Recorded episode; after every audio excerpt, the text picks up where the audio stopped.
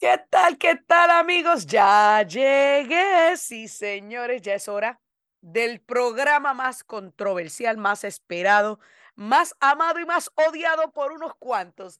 Dani Alexandrino hablando de frente aquí a través de Americano Media y todas las emisoras afiliadas a este gran proyecto y gran conversación. Pues señores, mire, justo y necesario comenzar el programa de hoy con la rueda de prensa de esta mañana en donde se habló, obviamente, de la instrumentalización, o sea, la utilización de las agencias de ley y orden por parte del Partido Demócrata, por parte del Comité Nacional Demócrata, por parte de la campaña de Hillary Clinton y por parte de la campaña de Joe Biden para perseguir a adversarios políticos.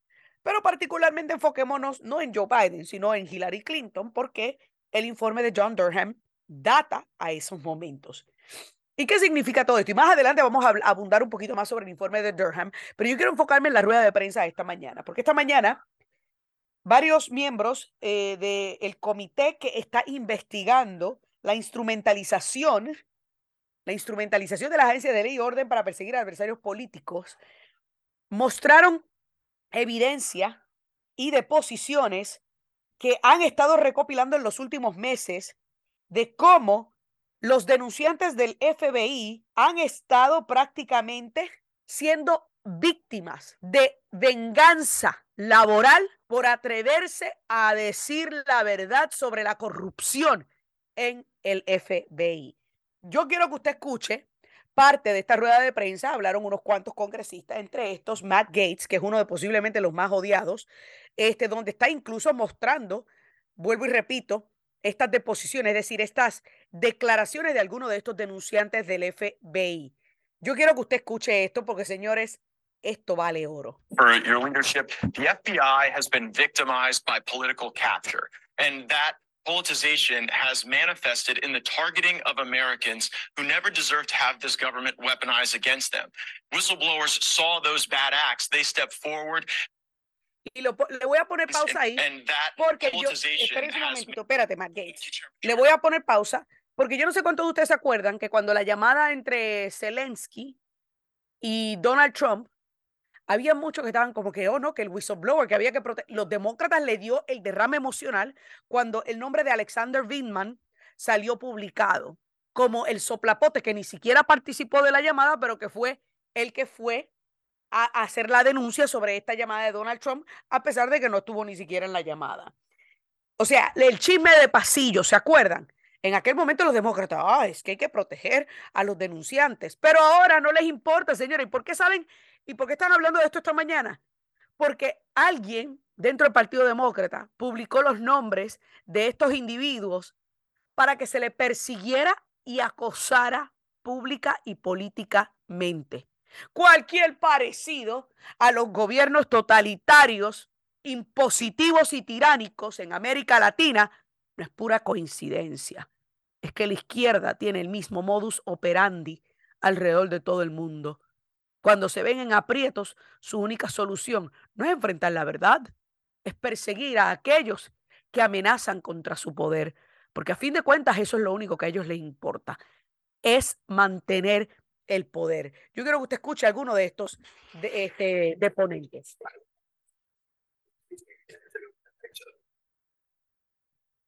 One group that saw that weaponization work against them were Catholics. The FBI field office in Richmond put out a memo saying that violent extremists would find the Catholic ideology attractive and would attempt to connect with Catholic adherents, that extremists uh, would show an interest in Catholic congregations over the next 12 to 24 months leading up to the presidential election. Isn't that an interesting coincidence? And the memo calls for the FBI to develop sources within Catholic congregations uh, to try Imagínense to. ustedes. O sea que estos denunciantes hablan incluso sobre la persecución planificada y adrede contra católicos. Ah, pero recordemos que tenemos un presidente católico en el poder. Si algo de esto a usted le hace sentido, por favor, venga y me lo explica, porque para mí esto me hace cero sentido.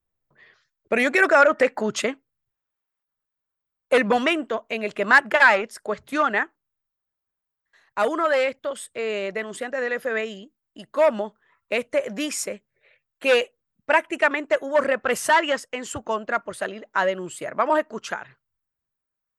astonishingly heard a Democrat on this committee question your allegiance to the United States. How many tours in Iraq did you do? I did two tours in Iraq, sir.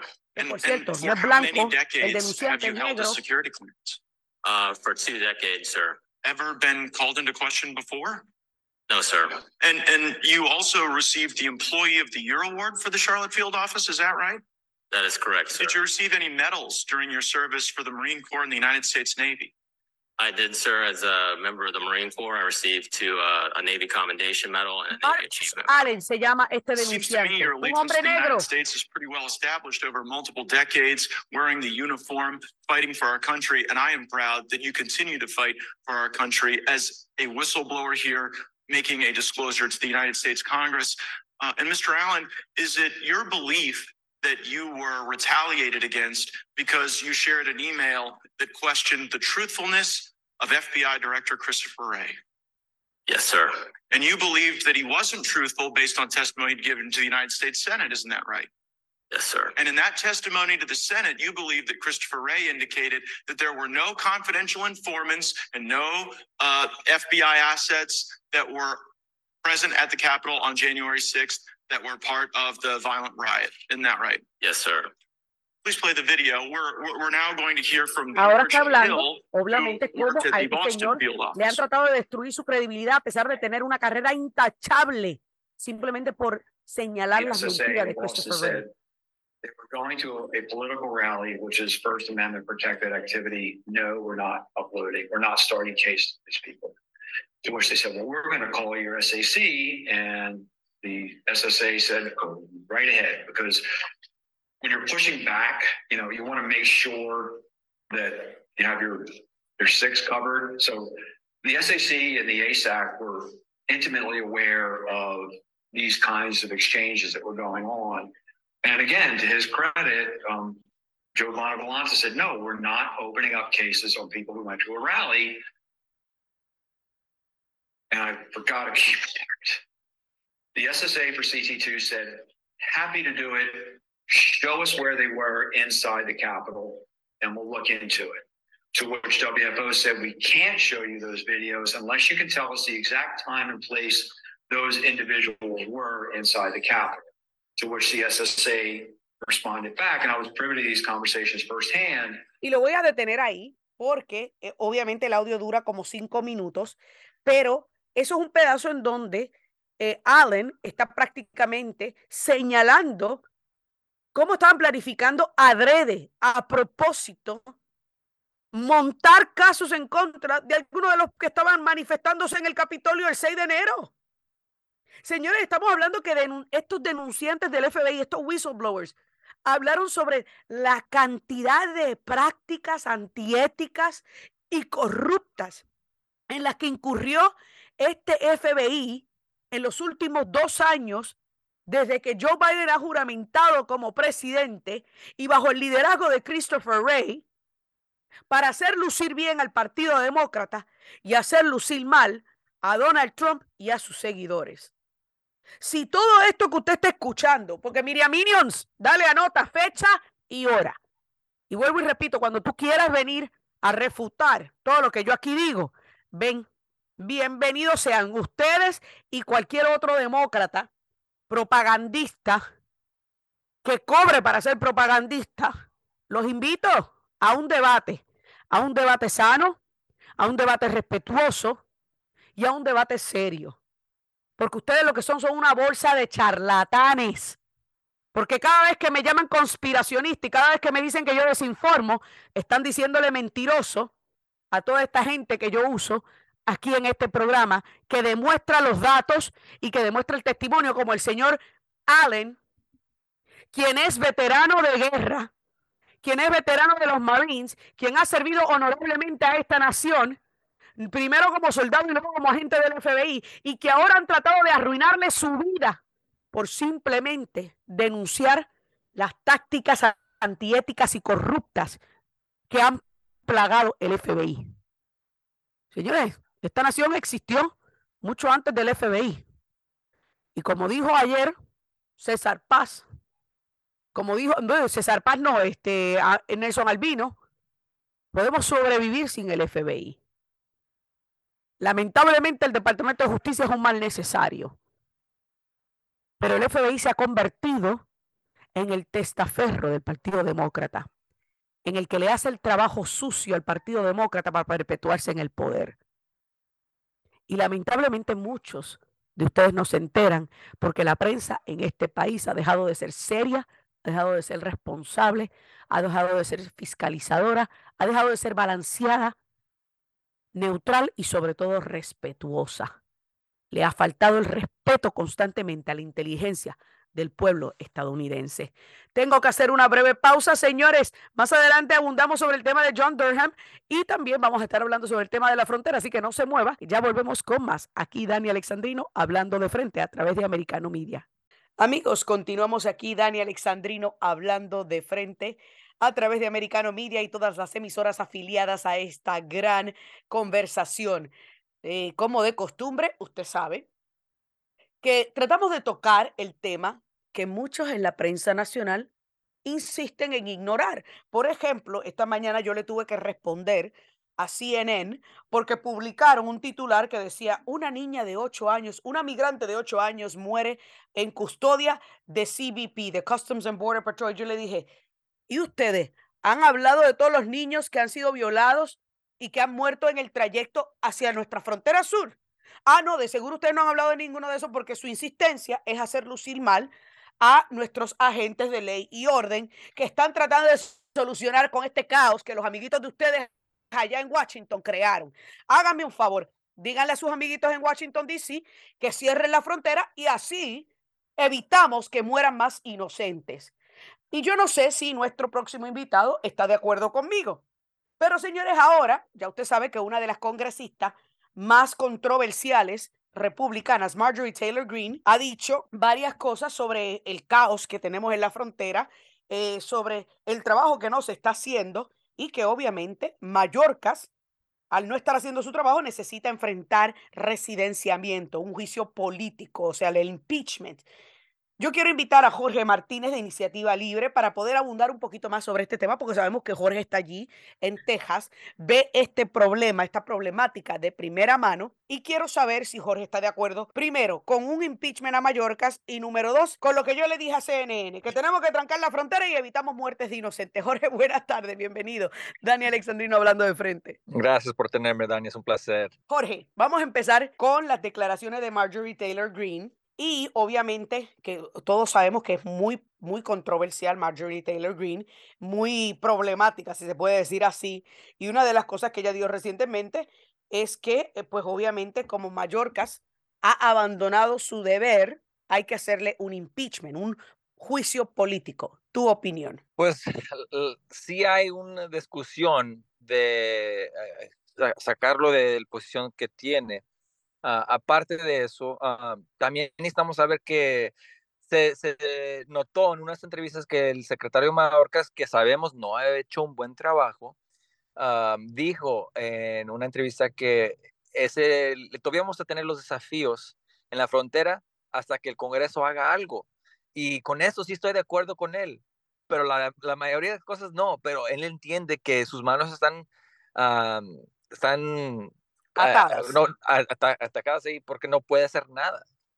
Pero, pero, ok, y, y yo entiendo tu punto, pero a la hora de la verdad, Mallorcas ha mentido en reiteradas ocasiones, diciendo, por ejemplo, que ha disminuido la inmigración ilegal, diciendo, por ejemplo, que nuestra frontera sur está asegurada, cuando ambas cosas son una burda mentira. Entonces, tampoco podemos justificar que esté mintiendo tan descaradamente al pueblo estadounidense cuando él sabe que una de las principales causas de este desbarajuste, de este caos, es que la Casa Blanca, la administración de Joe Biden, desde la campaña ha estado incentivando, motivando e invitando a la inmigración ilegal. Y hay récord de eso.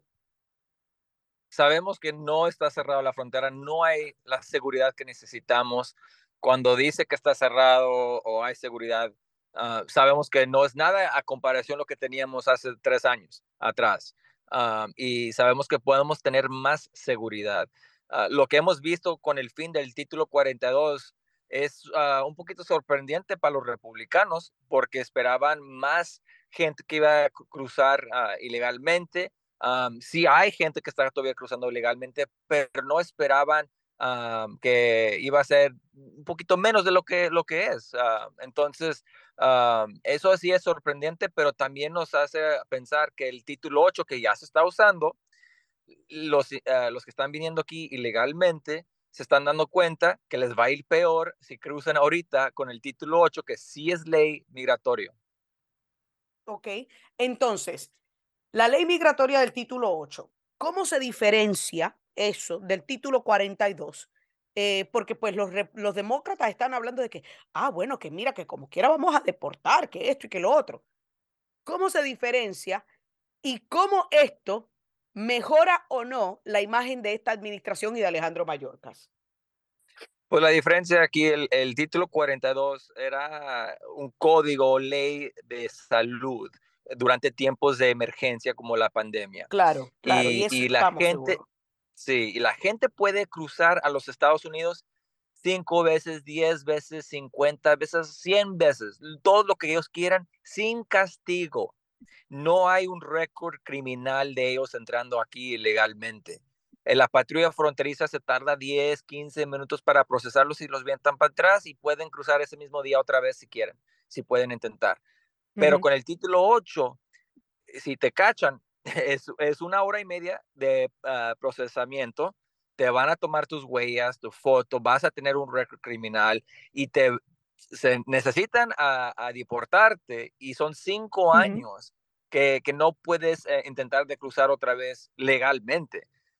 entonces, ahora sí hay un récord criminal con el título 8 porque sí es ley migratorio.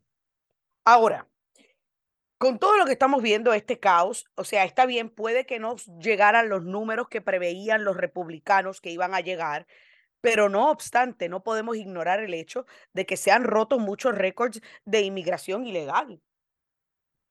Sí, e, es, es, lo que hemos visto, es la verdad. todavía hemos visto millones de gente en estos últimos años eh, viniendo ilegalmente y sería mejor que tuviéramos la seguridad donde los dos partidos pueden estar contentos, republicanos contentos con seguridad, si es más tecnología, más agentes de la patria fronteriza, más, más infraestructura, o, y luego también hacerle contentos a los demócratas donde pueden venir gente legalmente. Y yo sé que los republicanos también quieren eso, pero necesitamos a poner los diferencias a un lado. Los partidos, los dos partidos políticos necesitan trabajar juntos porque esta situación no se va a arreglar. Claro, eh, y eso yo estoy de acuerdo, pero a la hora de la verdad, vamos a hablar honesto, si antes que no había tanta polarización en el país como la que hay ahora mismo, y que dicho sea de paso, el comandante en jefe, es decir, el presidente de los Estados Unidos, ha sido, ha contribuido a esa polarización y a esa división, si antes no existía esta polarización, ¿qué nos hace pensar que ahora sí van a llegar a algún tipo de consenso? Tenemos que ser realistas, no van a llegar a ningún tipo de consenso. Hay soluciones ah, de los republicanos, también hay soluciones de demócratas, pero estoy de acuerdo. Yo no veo ah, la, que vamos a encontrar solución en este año, que, que todavía nos falta año y medio con eh, el, presidente Biden. Ah, estamos divididos. Me gustaría a, ver que, que podemos llegar a un acuerdo, pero podemos ver que no estamos llegando a acuerdo con, con la deuda y eso es lo que está enfrente de mente ahorita a, a muchos. Entonces, ah, vamos a ver qué pasa, pero sabemos que el año 2024 no tarda y ya, ya está lanzando la, la campaña presidencial. Entonces, ¿crees tú que en algún futuro estaremos viendo algún tipo de solución a esta crisis migratoria? Y mientras tanto, en dos años han entrado más de 6 millones de personas de forma ilegal a los Estados Unidos. Significa que tenemos que lidiar con 6 millones de indocumentados más en lo que termina esta administración su mandato no encuentro forma donde pueden hacerlo los demócratas solo. Tenemos a Cámara de Representantes, la Cámara Baja, con los republicanos se necesitan los dos partidos porque así es como lo quiso el país. Eh, sin eso no se va a hacer nada y, y estaríamos esperarnos hasta el 2025 cuando hay ah, un nuevo Congreso. sí, un nuevo Congreso. E, entonces significa que si no va a haber ningún tipo de consenso, vamos a tener que lidiar posiblemente con otros 6 millones de indocumentados más entrando a nuestra nación, que dicho sea de paso, estuve leyendo que los están reubicando en distritos republicanos. O sea que estos datos refuerzan lo que yo siempre he estado pronosticando, que es que esta administración tiene un fin maquiavélico y calculador. Y ese fin es cambiar la cara del ciudadano americano promedio de aquí a 20 años para siempre otorgarle esa victoria a los demócratas. Porque como yo he dicho, 6 millones, de esos 6 millones, 3 millones son mujeres y esas 3 millones de mujeres tienen tres hijos cada una que nacen aquí en los Estados Unidos, que son ciudadanos americanos. De aquí a 20 años, ¿cuántos nuevos demócratas tenemos? Como 9 eh, eh, millones. Entiendo eh, esa idea y, estoy de acuerdo que puede suceder, pero si, es, si va a pasar eso, si hay niños de esta gente que van a ser aquí, que si, va a pasar, nosotros con las ideas de una economía libre, de un gobierno limitado, necesitamos alcanzar a esa gente, porque yo, hispano, nacido en México, crecí aquí en los Estados Unidos, no, no estoy de acuerdo con un gobierno grande donde todo el poder está en Washington, D.C. Entonces es nuestra responsabilidad ahora alcanzar a esa gente para que sepan que vinieron a este país para luchar y para trabajar duro y alcanzar sus sueños sin depender de un gobierno. Muy idealista tu, tu plan, me gusta, pero muy idealista. A la hora de la verdad, siempre le he dicho, el Partido Demócrata es sumamente proactivo en, y activista, en el activismo político con nuestra comunidad. Así que hay mucho y largo camino por recorrer. Muchísimas gracias, Jorge Martínez de Iniciativa Libre, por hablar de este tema con nosotros. Amigos, ustedes no se muevan, que ya regresamos con más. Dani Alexandrino hablando de frente aquí a través de Americano Media. Amigos, continuamos aquí, Dani Alexandrino, hablando de frente a través de Americano Media, todas las emisoras afiliadas a esta gran conversación en este momento. Quiero también agradecer a todos los amigos que dicen presente a través de las distintas a través de las distintas este, plataformas eh, digitales como Roku, obviamente también la aplicación de Americano Media en tu celular. Si tú no te has eh, conectado a la aplicación de Americano que estás esperando, bájala ya y síguenos de cualquier parte de los Estados Unidos. Ahora bien, Vamos entonces a hablar sobre algo que acaba de ocurrir en el día de hoy, y es que una congresista algo controversial, que la mencioné yo en el segmento con Jorge Martínez, Marjorie Taylor Greene, acaba de introducir artículos de residenciamiento o juicio político, como usted le quiera llamar, contra Joe Biden durante la rueda de prensa que se llevó a cabo esta mañana. El Daily Caller obtuvo una copia de los artículos de residenciamiento diciendo que prácticamente Estados Unidos ha sistemáticamente destruido a los Estados Unidos. No olvidemos que esta no es la primera vez, señores, que Marjorie Taylor Greene introduce artículos de residenciamiento contra Biden. Lo había hecho en el 2021, pero acuérdense que en aquel momento la Cámara era mayoría demócrata. Así que eso no iba para ningún lado y en aquel momento yo lo dije. Sí, esto no va para ningún lado esto se va a quedar en la nada, esto es una pérdida de tiempo, esta mujer que se ponga a trabajar y se ponga a hacer otras cosas. ¿Se acuerdan que se lo dije?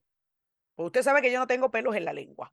Y cuando le tengo que lanzar su fueguito a un republicano, se lo lanzo. Y con alguna cosa que dice Marjorie Taylor Greene, yo no estoy de acuerdo. Y esa es la realidad. Y usted sabe que aquí a mí me pagan para dar mi opinión. A mí no me pagan para, para impulsar ni partidos ni apellidos. A mí me pagan para dar mi opinión.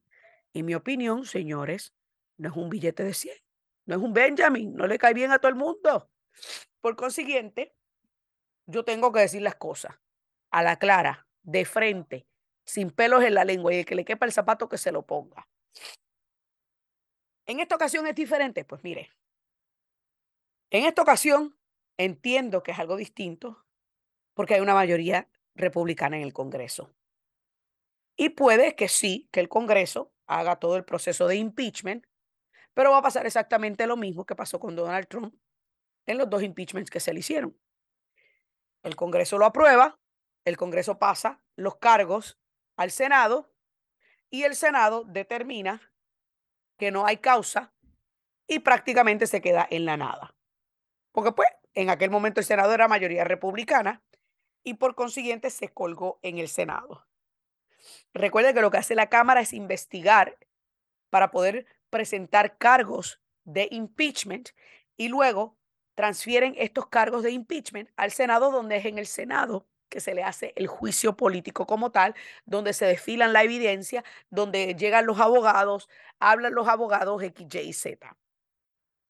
¿Cuál es la diferencia, al, menos según lo que dice Marjorie Taylor Greene, entre aquel momento y este momento? Vamos a, eh, yo le voy a leer a ustedes lo que ella dice, que es la diferencia, y luego yo le voy a dar mi opinión a usted.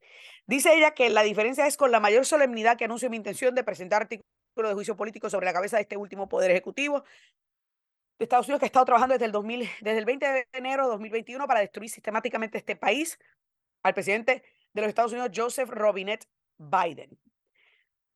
¿Y qué pasa? Según lo que ella dice, la diferencia es que ahora ha pasado más tiempo de lo que pasó en aquel momento en donde él prácticamente acababa de, de, de básicamente juramentar. Y todos hemos visto el declive, el declive del liderazgo a nivel mundial de los Estados Unidos. Y todos hemos visto el declive en el estilo de vida de los estadounidenses desde que Joe Biden está en el poder. Como yo le dije a usted en que dicho sea de paso, yo tengo aquí la resolución que ella presentó, son nueve páginas, nueve páginas, este, y, y le voy a leer un poquito, dice, Articles of impeachment received by the House of Representatives of the United States of America in the name of itself and the people of the United States, President of the United States, uh, against Robert uh, Joseph Robinette Biden, blah, blah, blah. It's impeachment for him in high crimes and misdemeanors, o sea, por altos crímenes y eh, delitos menores. The Constitution provides that the House of Representatives shall have the sole power of impeachment and that the president shall be removed from office on impeachment for conviction of treason, bribery or other high crimes and misdemeanors. Entonces seguimos leyendo y todo esto es la primera, las, ya voy por la segunda página. Entonces, una de las cosas que ella cita como razón para presentar estos artículos de residenciamiento es, obviamente, permitir la entrada de tantos ilegales al país.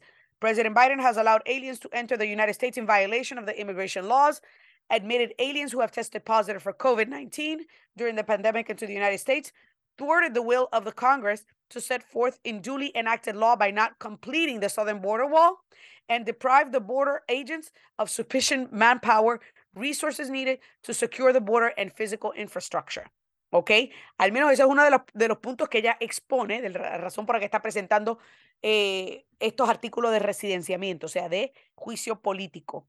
Eh, menciona también al Departamento de Seguridad Interna que tanto el Departamento de Seguridad Interna como Joe Biden han, se han rehusado a mantener un control operacional de la frontera que es requerido por el Secure Fence Act del 2006 y que estas acciones de ir en contra de esa ley del 2006 han repercutido en un aumento dramático el de ingreso de ilegales al país, al igual que de narcóticos ilegales, incluyendo un aumento dramático de fentanilo ingresando a los Estados Unidos. Y por ahí seguimos, o sea, vuelvo y repito esto, voy por la tercera página nuevamente. Este, a ver, estoy mirando a ver si hay alguna otra razón, pero hasta el momento todo lo que estoy leyendo en estas nueve páginas, voy por la página cuatro, sigue enfocándose en el tema de la frontera sur, en el tema de los ilegales, en el tema del fentanilo. Eh, a ver, a ver, estoy leyendo, voy por la página 5 ahora, a ver si por casualidad veo alguna otra razón. Incompatible with the rule of law. O sea que hasta el momento, la única razón o las únicas razones y motivos para que Marjorie Taylor Greene haya presentado estos artículos de juicio político contra Joe Biden es por la dejadez o por el problema con el tema de la frontera sur. Así que hay que ver qué va a pasar, si en efecto esto va a repercutir en algo, si esto simplemente se va a quedar en una acción eh, administrativa solamente, o si realmente McCarthy y los republicanos en el Congreso tomarán esto seriamente y lo este, utilizarán como algún, eh, algún modo para dejar, dejarse sentir, señores, o para enviar un mensaje. Vamos a escuchar un poquito de lo que dijo Marjorie Taylor Greene esta mañana.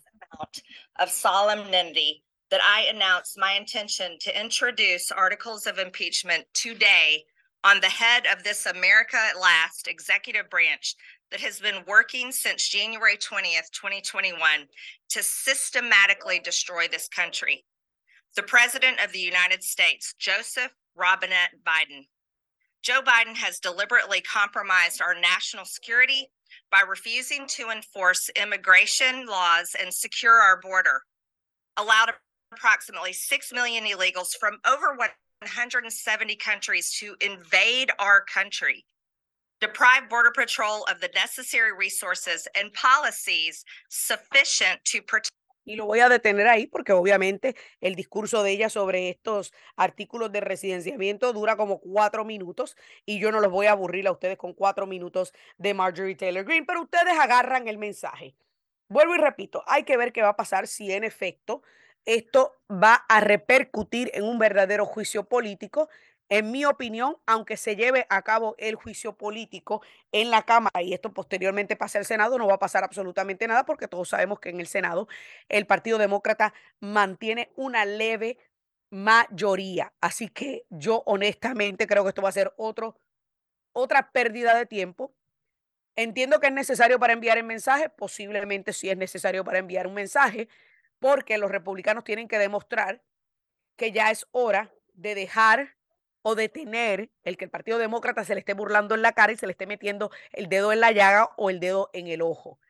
Porque una de las cosas que siempre he criticado a los republicanos es que son medios idiotas, medios estúpidos, por no decir la palabra que empieza con P, este, y que siempre se dejan meter el dedo en la llaga de los demócratas. Así que Señores, como yo le dije durante el juicio político de Donald Trump, esta gente está sentando un precedente que les permitirá ahora al partido opositor iniciar un proceso de residenciamiento, un proceso de juicio político por cualquier estupidez. Ahora, la diferencia entre aquel momento y la llamada de Donald Trump y el 6 de enero y esto es que la realidad es que Joe Biden sí ha abandonado su deber y abandonado sus obligaciones de mantener segura esta nación al tener esa dejadez en la frontera azul, una que según ustedes saben que yo, es mi opinión, y se lo dije a Jorge Martínez hace un rato, en mi opinión es con toda la intención de cambiar la cara promedio del ciudadano americano votante de aquí a 20 años. Señores, se me acabó el tiempo aquí en este segmento. No se me mueva que todavía falta la recta final. Daniel Alexandrino hablando de frente aquí a través de Americano Media. Amigos, estamos aquí ya en la recta final. Dani Alexandrino hablando de frente a través de Americano Media y todas las emisoras afiliadas a esta gran conversación. También quiero agradecer a todos los amigos que se conectan a través de las distintas plataformas digitales como Roku, la aplicación de Americano Media. Si no la has bajado, bájala a tu celular ya. Y también a aquellos que dicen presente a través de la aplicación de iHeartRadio en su celular. Pero bueno, vamos entonces ahora rapidito a pasar al del Durham Report. Sí, señores, porque el tema del, momento es el informe de Durham. El informe de Durham y cómo este ha provocado una especie de silencio, silencio abismal en la prensa propagandista y una especie de, básicamente, los demócratas ahora diciendo que esto es un waste of time and money. Señores, yo quiero que usted escuche esto y yo le voy a, le voy a reaccionar. Este es el demócrata el congresista Dan Goldman, hablando sobre este, e, e, este informe. You want to talk about a waste of time and money. The John Durham investigation is an embarrassment, and it should go down as one of the biggest abuses of power and waste of money in the Department of Justice's history. one of the Department of Justice's abuse of power and waste of money. No, no, no, yo te voy a decir a ti cuál es one of the Department of Justice's biggest abuse of power, Dan Goldman. El que hayan investigado y espiado a varios miembros de la campaña de un presidente y posteriormente a un presidente en funciones. Eso es un abuso de poder del Departamento de Justicia. Yo te voy a decir a ti que otro waste of money hemos tenido, que a unas sabiendas de que la patraña de la mentira del Russian Collusion fue inventada por la campaña de Donald Trump, los estadounidenses tuvimos que pagar 40 millones de dólares en una investigación fatula, que fue la investigación de Bob Mueller, en donde descubrimos que quien había montado toda esta patraña y toda esta mentira había sido la campaña de Hillary Clinton. Eso sí, que es un waste of money. Pero como a ustedes se les está cayendo la careta, como se le ha descubierto el truco, el truco y la maroma, entonces ahora su única defensa, oh, this is a waste of money, porque no saben cómo defenderse. Porque así es la izquierda. Hacen el acto y después se cantan víctimas. Señores, ¿cuántas veces no ha sucedido esto en, en la historia de la humanidad? De líderes izquierdistas que incurren en actos corruptos, en actos antiéticos. Y cuando se le descubre el truco, ay no, pero es que esto es un abuso de poder, se cantan la víctima. Porque el Partido Demócrata es experto en la victimización, en el victimaje y en utilizar la cartita de víctima o la tarjetita de víctima para salir de los aprietos en donde ellos mismos se meten. Por eso yo siempre digo, todavía es la hora que yo no me he topado con un solo demócrata que se atreva a venir a debatir, no con insultos, no con derrame emocional, no con ataques, sino con datos. El micrófono está abierto al que quiera, cuando quiera. Dani Alexandrino no le tiene miedo, porque a mí me ampara, me protege y me guía la verdad. Los datos. Porque a la hora de la verdad a los datos no le importan las emociones. Y que quede claro que si yo tengo que denunciar a un republicano, lo hago.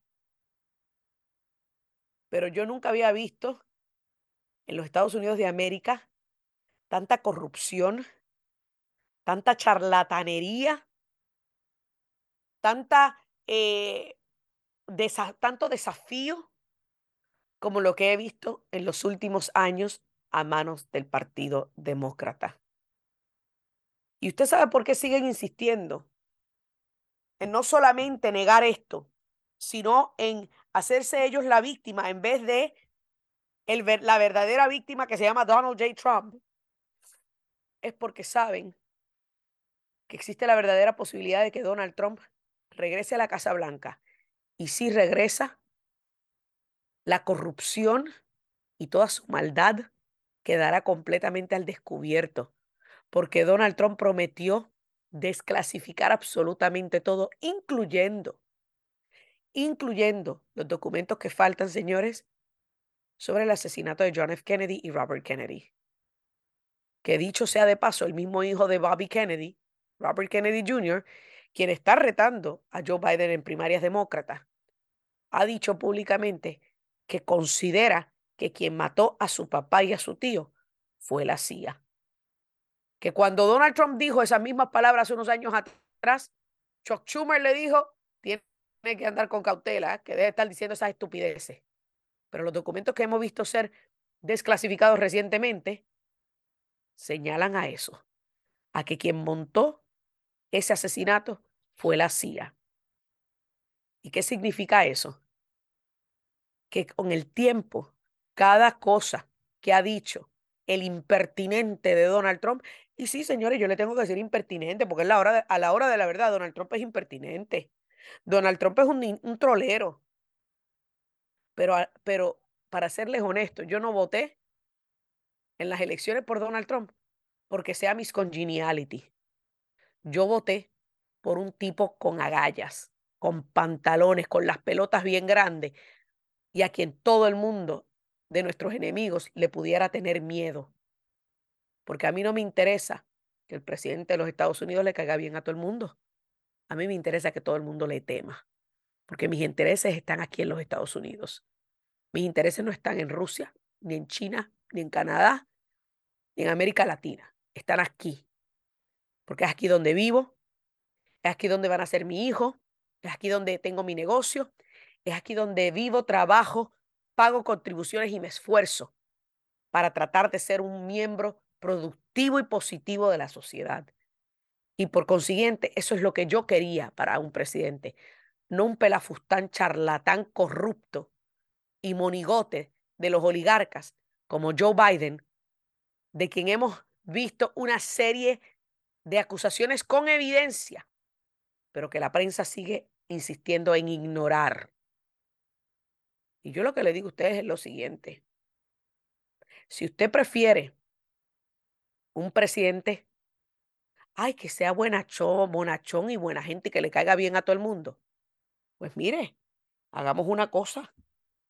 Váyase al resto de América Latina, váyase al país de donde usted salió y bregue con los presidentes populistas que logran ganarse el corazón de los tontos útiles para después abusar del pueblo. Porque aquí en Estados Unidos, a mí como ciudadana americana de nacimiento, no me interesa tener un presidente que le caiga bien a todo el mundo. Porque como he dicho, esto no es un concurso de mis congeniality, de mis amistad. Ay, pero es que el presidente, ay, dijo algo que me cayó tan mal. Es que no me importa. Yo no voté por Donald Trump porque me cae bien. Yo voté por Donald Trump porque sus políticas me beneficiaron como ciudadana americana y porque sabía que podía seguir beneficiándome como ciudadana americana por sus políticas. De que tengo mis diferencias con él sin duda alguna, incluyendo el hecho de que él todavía sigue defendiendo la bendita vacuna, pero entiendo el por qué lo hace. Y usted lo sabe, yo lo he dicho aquí públicamente, pero nadie es perfecto. Porque el día que tengamos un líder perfecto, señores, amárrense los pantalones y los zapatos, porque entonces significa que estaremos enfrentándonos a un cruel dictador peor, peor que las entrañas de Adolfo Hitler. A mí no me interesa alguien que sea simpático, a mí me interesa alguien que haga el trabajo. Y los demócratas saben que ese tipo se llama Donald Trump. Y por consiguiente, por esa razón, siguen haciendo lo que sea imposible para tratar de detener su regreso a la Casa Blanca, porque entienden que esta corrupción que se ha destapado recientemente es solamente la puntita de la montaña de hielo y falta mucho más por descubrir. Señores, se me acabó el tiempo aquí en esta edición de Dani Alexandrino hablando de frente. Muchísimas gracias a cada uno de ustedes por siempre decir presente en esta conversación. Que Dios me los bendiga y hasta la próxima.